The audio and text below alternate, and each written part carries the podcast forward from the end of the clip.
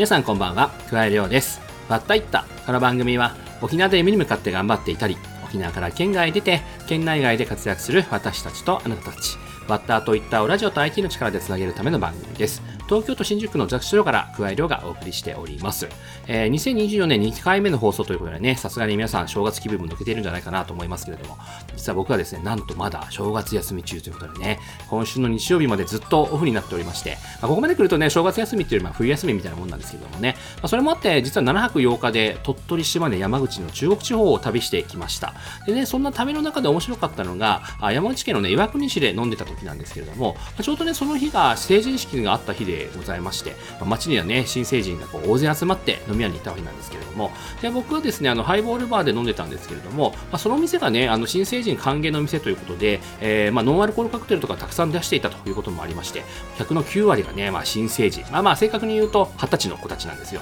で、なんでね、そこで繰り広げられている会話というのがもう異次元というかですね、普段僕がバーで聞いてるような話じゃなくてですね、すごく面白くてですね、まあ、ずっとね、聞き耳を立てていたわけなんですけれども、まあ、その中でね、やはり時間も遅くなってきますと、まあ、徐々にこう真面目な話も増えてきまして、やっぱりこう将来どうするんだみたいな話をしていくわけですよね。でね、沖縄でもね、そうですけれども、岩国でもこう地元に残っている人もいれば、まあ、成人式のために他の場所からこう帰省をして帰ってきていると人もいまして、まあ、そこでやっぱね、それぞれこう考えていることって違うもんだなと思いまして、将来に対する選択肢というかね、まあ、自分の生まれ育った町から出たことによって気づくことだったりとか、周りの環境から接する情報が増えることで、えー選択肢自体も増えていくんだろうなと思いましてね、まあ、そういった意味ではこの番組もね、そういう選択肢を広げる一つのきっかけになるような存在になれるように、まあ、今年も頑張らなければなと思った今日この頃です。えーさて今回は沖縄出身ではないものの、沖縄の子供たちにアニメ業界という新たな選択肢を与えるための活動をしている方をゲストに迎えた68回目のわったいった始まります。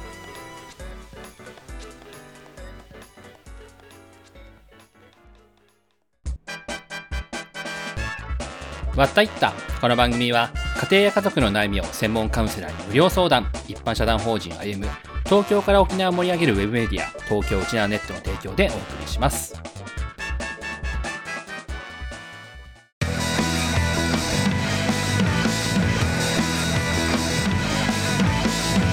加え量のわったいった。加え量がお送りしているわったいった本日のゲストはアニメ監督の白土武さんですズームで収録したトークをお聞きくださいそれではどうぞはい。というわけで、えー本日のゲストは、一般社団法人マザー母所属アニメ監督の白戸武さんです。どうぞよろしくお願いいたします。はい、よろしくお願いします。はい。あのー白戸先生は、まあ、アニメ業界では誰もが知っているという方なんですけれども、実は、あの、いろいろな縁がありまして、今回ご出演ということで、まあ、一番簡単な縁としては、あの、以前ゲストにも出ていただいた宮川珠子さんと今、琉球新報で漫画をやってらっしゃったりとかしてるということで、今、沖縄でだいぶ活躍をされているということなので、今回いろいろなお話を伺えればなと思って、今日参加いただいているといったところでございます。はい。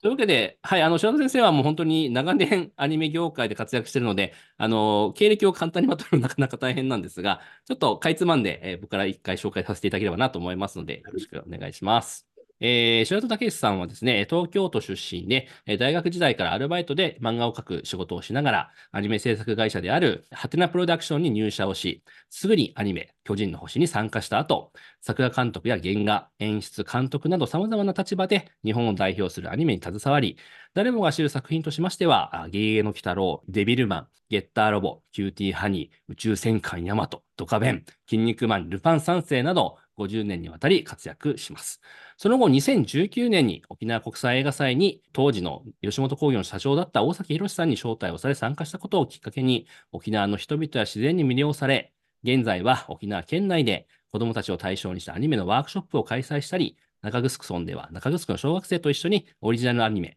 おさまると農民を制作するなど活動をしております。そして現在はアニメ制作のクラウドファンディングに挑戦中ですと。いったところでございまして、もうこの5年、4、5年ですね、ずっと沖縄に、えー活動の拠点を移されてというところで、まあ、子供たちを中心に、沖縄の子供たちを中心にいろんなことをやっていらっしゃるというところなので、そのあたりもですね、いろいろお話を伺えればなと思っておりますが、まずは、まあ、あの、そうそうたる作品の経歴があると思うんですが、白戸先生が、あの、そもそもアニメ業界に入ろうと思ったきっかけみたいなのは何かあったんですか？この学生の頃にね、はい。いろんなあの白黒ですけど、テレビを見てて、はい。ちょっと僕も絵絵心は若干あったんでね。うん。で、テレビを見てたら、なんかテレビの絵が下手くそだなというのを感じまし はい。はい。それで、まあ、あちこち訪ねていって、そしたらそのアニメーションっていうのは大勢で作ってると。それでどうしても絵がにばらつきが出て、原作よりか上手くなったり下手になったり、いろんなのが混じってるという話を聞きまして、まあ、今みたいに専門学校、アニメの専門学校があまりなかったんでね。うんそれで、あの、東映プロダクションの外注先のプロダクションにちょっと門を叩いて、まあ、入れてもらったということですね。なるほどそうすると、元からその絵は得意というか、絵は自信があった感じなんですか？そのこれ学校でも皆さんには言ってるんですが、周りの家族だとかね、友達が、はいえ、上手ね、上手ねって言われる人はいっぱいいるんですよ。うんうんうん。ところが、プロの世界に飛び込むと、うんもう最低レベルですよね、その絵は。うん。まあ、それみんなそこでびっくりして挫折するんですよね。うんうんうん。やはり周りがもうあまりにもうますぎるんで、自分が周りでね、えー家族や友達が上手上手って言われてるのは、もうな何だったんだろうっていうぐらい落ち込みます。プロになると。うんしかし、やっぱりね同じ人間ですから、どっかで何かのきっかけでね、これはあの、やるならば徹底してやらないと、とてもじゃなくて追いつけ追い越せなんていう言葉通りにいかない。これはもう何の仕事もそうでしょうけど、そういう意味じゃ、学校棒に振った手前ね、うんこれはやらなきゃいかんというのがやっぱり22、3歳ぐらいで、そこから数年というのは、うん相当一から絵を勉強し直したという経緯はありますね。あのそれはあの勉強してからプロダクションに入ったそのプロダクションに入った後に。まあ入ってからですね。あ、なるほど。じゃあ、普通のあのうんプロダクションの仕事と並行して自身でも計算をしたっていう感じですかね。いわゆる俗に言うデッサンっていうんですか？うんうんうんまあ、人体の構造、筋肉の構造、それから普通のデッサン、基本中の基本なんでね、うんそれが頭にないと、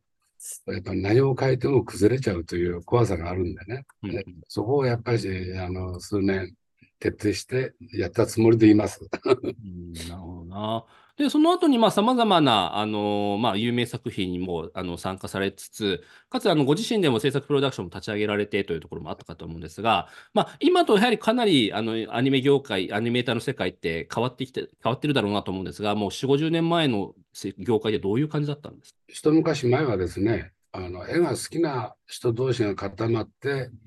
ワイワイと作ってるというイメージだったんですが、最近はやはりその、相当あの、テレビシリーズ作るのにコストかかりますよね。はい。そういう意味じゃ、億単位のお金を用意してくれるスポンサーがいないと制作に入れないという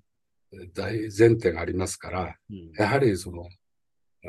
もともとになるのが大きい代理店みたいなところがスタートをしてるというのは大きい違いですね。なるほど。なので、まあ、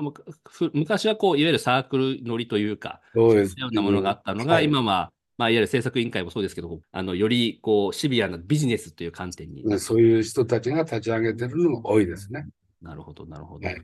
実際にその、まあ、先ほど経歴でご紹介したように、さまざまな、まあ、有名作品にも携わってきているかと思うんですが、まあ、これまでのご活動の中で、一番こう思い出に残っている、印象に残っている作品ってなると、何になりますいっぱいあって、まあ、かはい。あの、一つに絞るの大変なんですが、勉強という意味では、やっぱり宇宙戦艦ヤマトっていうのは、はい。20代後半から、えー復活編っていうね、はい60代、えー半ばぐらいの作品かな、あれは。はいまで、えずーっと参加させていただいたんでね。うんやはりその、思い出って言えばそれが多いんですが、やっぱり個人的に好きなのは、あの、割とギャグっぽい筋肉マンだとかね、あ筋肉マン。そういったあの作品っていうのは好きですね。それあの宇宙戦艦ヤマト復活編が2009年で、あの最初の頃というのが77年なので、まあ、30年以上にわたってそうですね、もっとかもしれないいらっしゃる以上ですもんね。はいまあ、ただ、ご自身は、まあ、監督もされた作品、えあの作品もありますが、筋肉マンがが好きという。そうですね。なるほど。まあ、そういった意味では、あの今、あの琉球新報デジタルの方で配信している、あの玉子さんが原作あの作の東京雑草物語っていう漫画、もうはいギャグ、ギャグっぽいといえばギャグっぽいじゃないですか。それはある意味、白戸先生の好みというところなんですかね。ねで、まあ、そんなような活動をしていきながらというところで、えーまあ、先ほどお話ししたように、まあ、沖縄にもというところがあるんですが、まあ、そこはちょっと後半お話を伺うんですが、その沖縄のに来る前から、そういったワークショップでしたりとか、子どもたちにですとか、そういったような活動というのは、県外の方でもされてらっしゃったんですか？いや、あの、むしろですね、はい。昔はあの、どっかのデパートの屋上だとか、はい。それからスーパーマーケットの屋上だとか、よく日曜日にサイン会という名前のもとに、子供たちを、まあ、屋上に集まってね、はい。それでその色紙に、まあ、簡単な絵を描いて作品の紹介をするというのが昔は結構多かったですね。はい。ところが、やっぱりその時に子供らがワイワイワイワイかなりえー絵を描いてもらうことに対して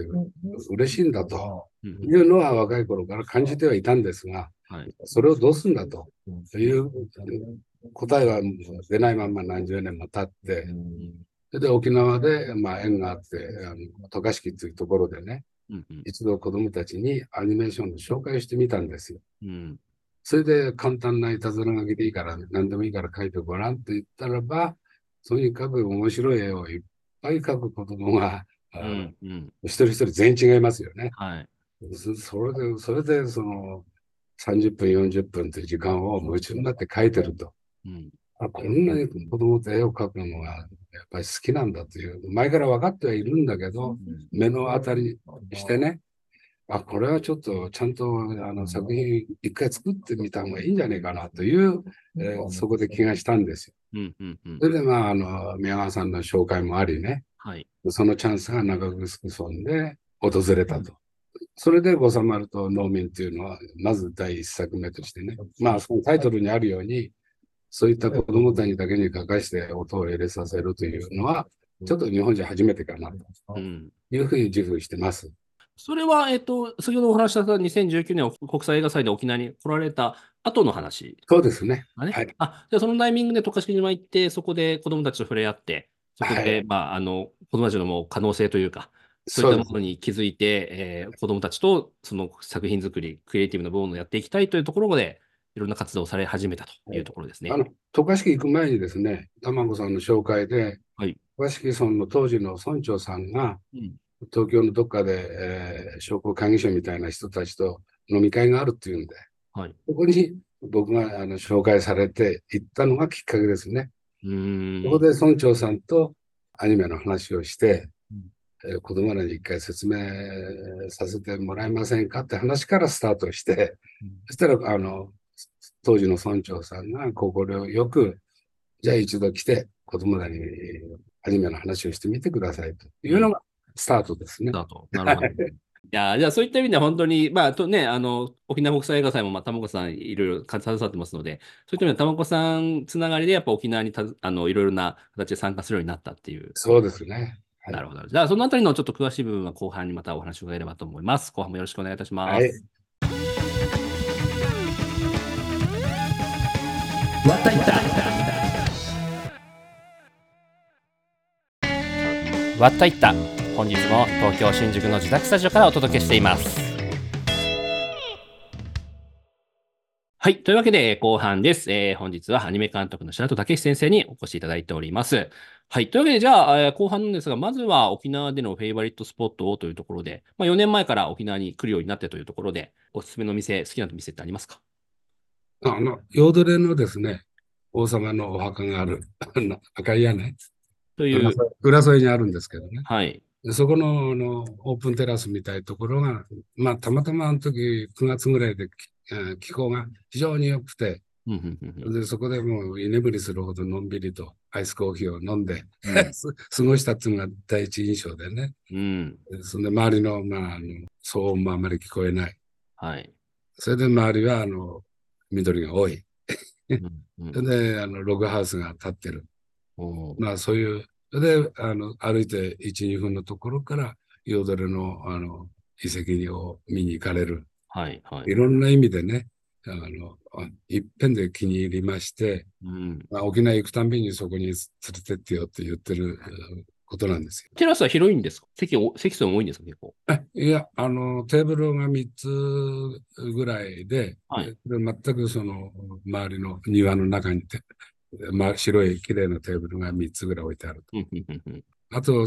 店の方はログハウス的になってて、はい。なかなか落ち着けるところだ。なるほど。じゃあそこで、まあ自然にも、し静かなところで自然にも囲まれながら、はい。沖縄での白津先生のもうお気に入りの時間が過ごせてるわけですね。そうですね。そのそこでえ絵を描いたり、いたずら書きしたり、いろいろやってます。なるほど、なるほど。いありがとうございます。まあ、そんな形で、え4年にわたって、もう沖縄でのいろいろな活動をしてきてというところで、まあ、先ほどちょっとご紹介したように、あの、まあ、中城村の方でアニメを作ったりですとか、あとは今はあの月に1回、えー吉本のあのクリエイター学校である、えー那覇市にあるラフピース専門学校でも講師を務められていたりとか、そうですね。で、はい、あの、まあ、はい子供たちだけではなく、まあ、未来のクリエイターたちにというところで、えー様々、あの、活動をされていらっしゃると思うんですけれども、はい。はいどうですかその沖縄に来てみて、沖縄の子供たちだったり、もしくはその専門学校の学生たちと携わっていく中で、はい何かこう気づ、あの、違う点とか、あ、これが沖縄なのかみたいなところって気づいた部分ってございますか？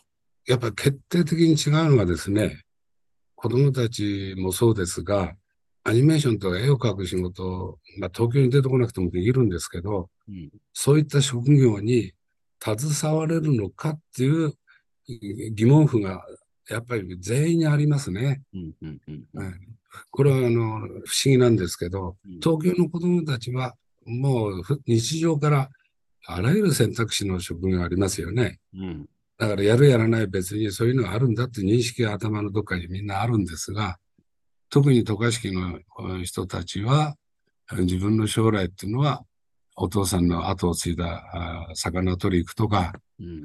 農業をやるとか、そういった仕事に携わるとか、大体もう8割9割そこに頭が偏ってるって言っちゃ変ですけど、うん。そういう感じがしますよね。なるほど。えーそれがやっぱり僕の、えー聞いて、えーみんなの書いたのが不意の目になり、えー電波に乗るとはいい。うのがもう最初はあの信じられないぐらい不思議なあ感覚だったんですが、やはり作品ができて見てみると全部参加できるじゃねえかと。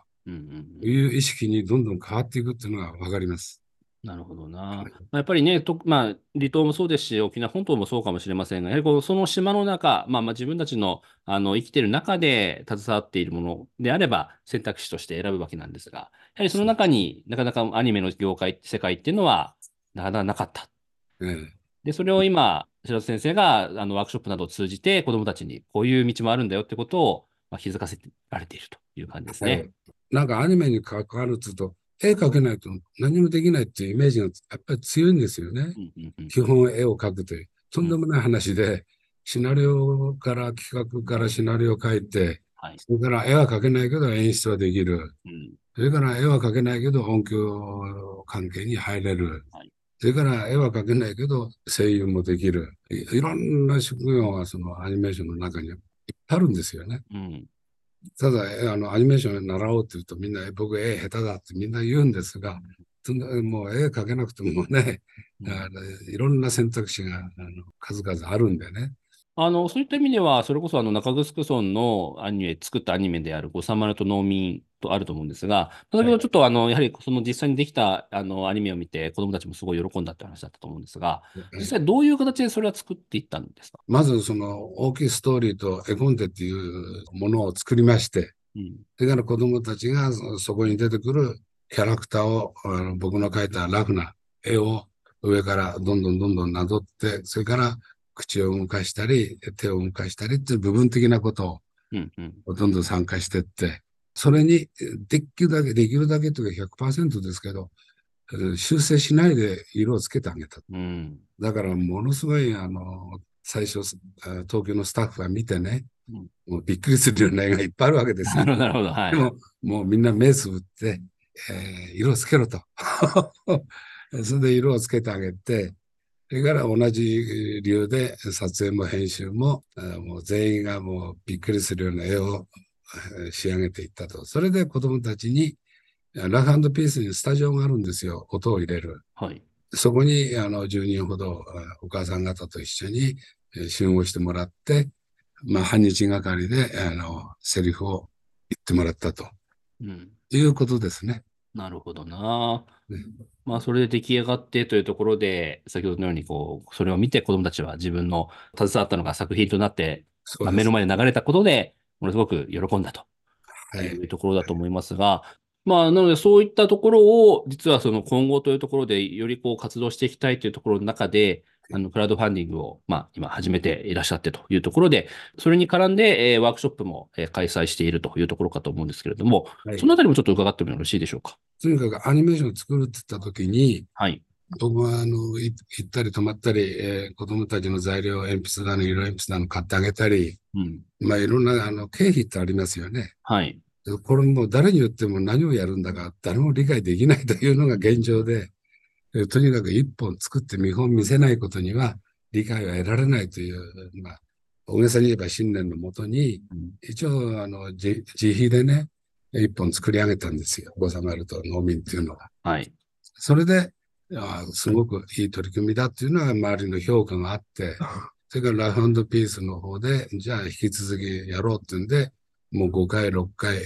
と、もうワークショップやってるんですよ。それを、まあ、よりこう、よく、よりこう、広げていこうというところの中で、まあ、プロジェクト、クラウドファンディングのプロジェクトというところで、今、こちらがモーションギャラリーという、まあ、サイトの中で、えー今、はいはいあの、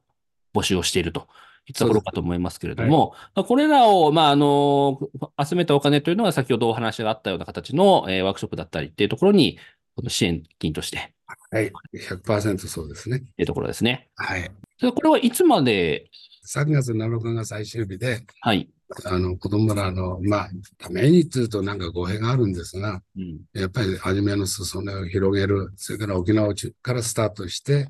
えー全国に子供たちにアニメーションというのはこういうもんだというのを一人でも多くのね、えーことに知ってもらうと。もうこれが僕の残ったる人生の やることかなと思いまして、うん。何やるにしてもちょっと経費というのは若干かかるのでね、はい。そういう意味で、もうぜひともクラウドファンディングで、えー皆さんのちょっとしたえーことでね、協力してもらえれば、うん非常に継続できる事業、ワークショップになるのかなという期待でやってます。一つよろしくお願いいたします。はい実際にあの、まあ、クラウドファンディング3000円からまあ10万円までというところでいくつかあのコースがあってというところで、えーそれがあー今お話あった活動の中で活かされるというところかと思いますが、そうですね。あの、白戸武史、えークラウドファンディングで検索すると多分出てくるので、そちらをぜひチェックしてみてほしいなというところですけど、そうです。まあこれが、そうですね、集まったらまた、こう、沖縄のまあ、渡嘉敷や中城だけではなく、様々なところで子供たちに実施をしてと。もうあの、僕は一番苦しい南大東とかね、はい。えー北大東はちょっと行ったことないんですが、それから与那国とか、できるだけもう一番縁遠いところにね、うんうん。えーそういったものを使っていって、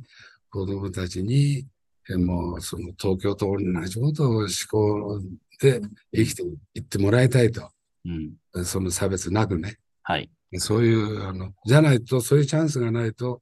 もう知らず知らずのうちにアニメっていうのはもうテレビから勝手に流れてくるもんだという認識のまんま、もう今までみんないると思うんですよ。うん。そうじゃないんだと。企画とアイディアと絵絵と協力者がいれば、自分たちが作ったのもブランあブランカンというか映像になっていろんな形で今後ネットの時代なんでね、うん。流せるし、評価できるし、発表できる人、うんそういう気持ちになってほしいっていうのはでかいですね。なるほどな。ありがとうございます。ねじゃあちょっとそろそろお時間なので、最後に、その、そういったこう若者たちにというところをあの踏まえて、一言お願いできればなと思います。はい。あの、ぜひともですね、あの、お子様が、えー3000円なんてお金だ出せるわけないんで、えー若いお母さんたちがですね、あの、この、えーやってることにぜひとも理解していただいて、協力できる人がいらっしゃいますならば、沖縄だけじゃなくてね、今後全国に広げていきたい事業なので、よろしくご協力をお願いいたします。はい。ありがとうございます。はいまあ、沖縄の未来のアニメーターのためにというところで、ぜひというところでございました。はい。はい。というわけで、本日のゲストは、アニメ監督の白戸武さんでした。ありがとうございました。はい。よろしくどうぞ。加え量の割ったいった。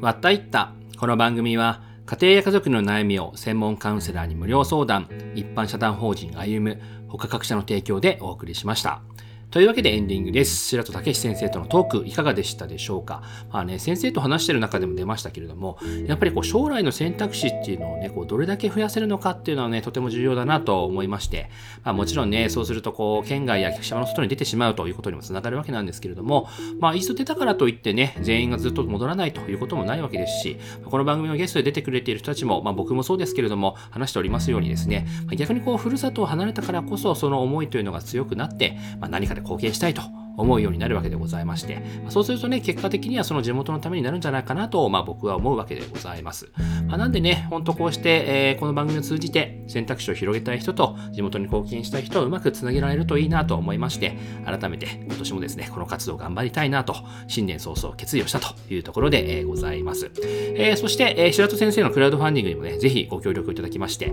沖縄の未来のアニメーターを支援してもらえればなと思っております。えー、締め切りは3月ということで、僕ももちろん支援をする予定です。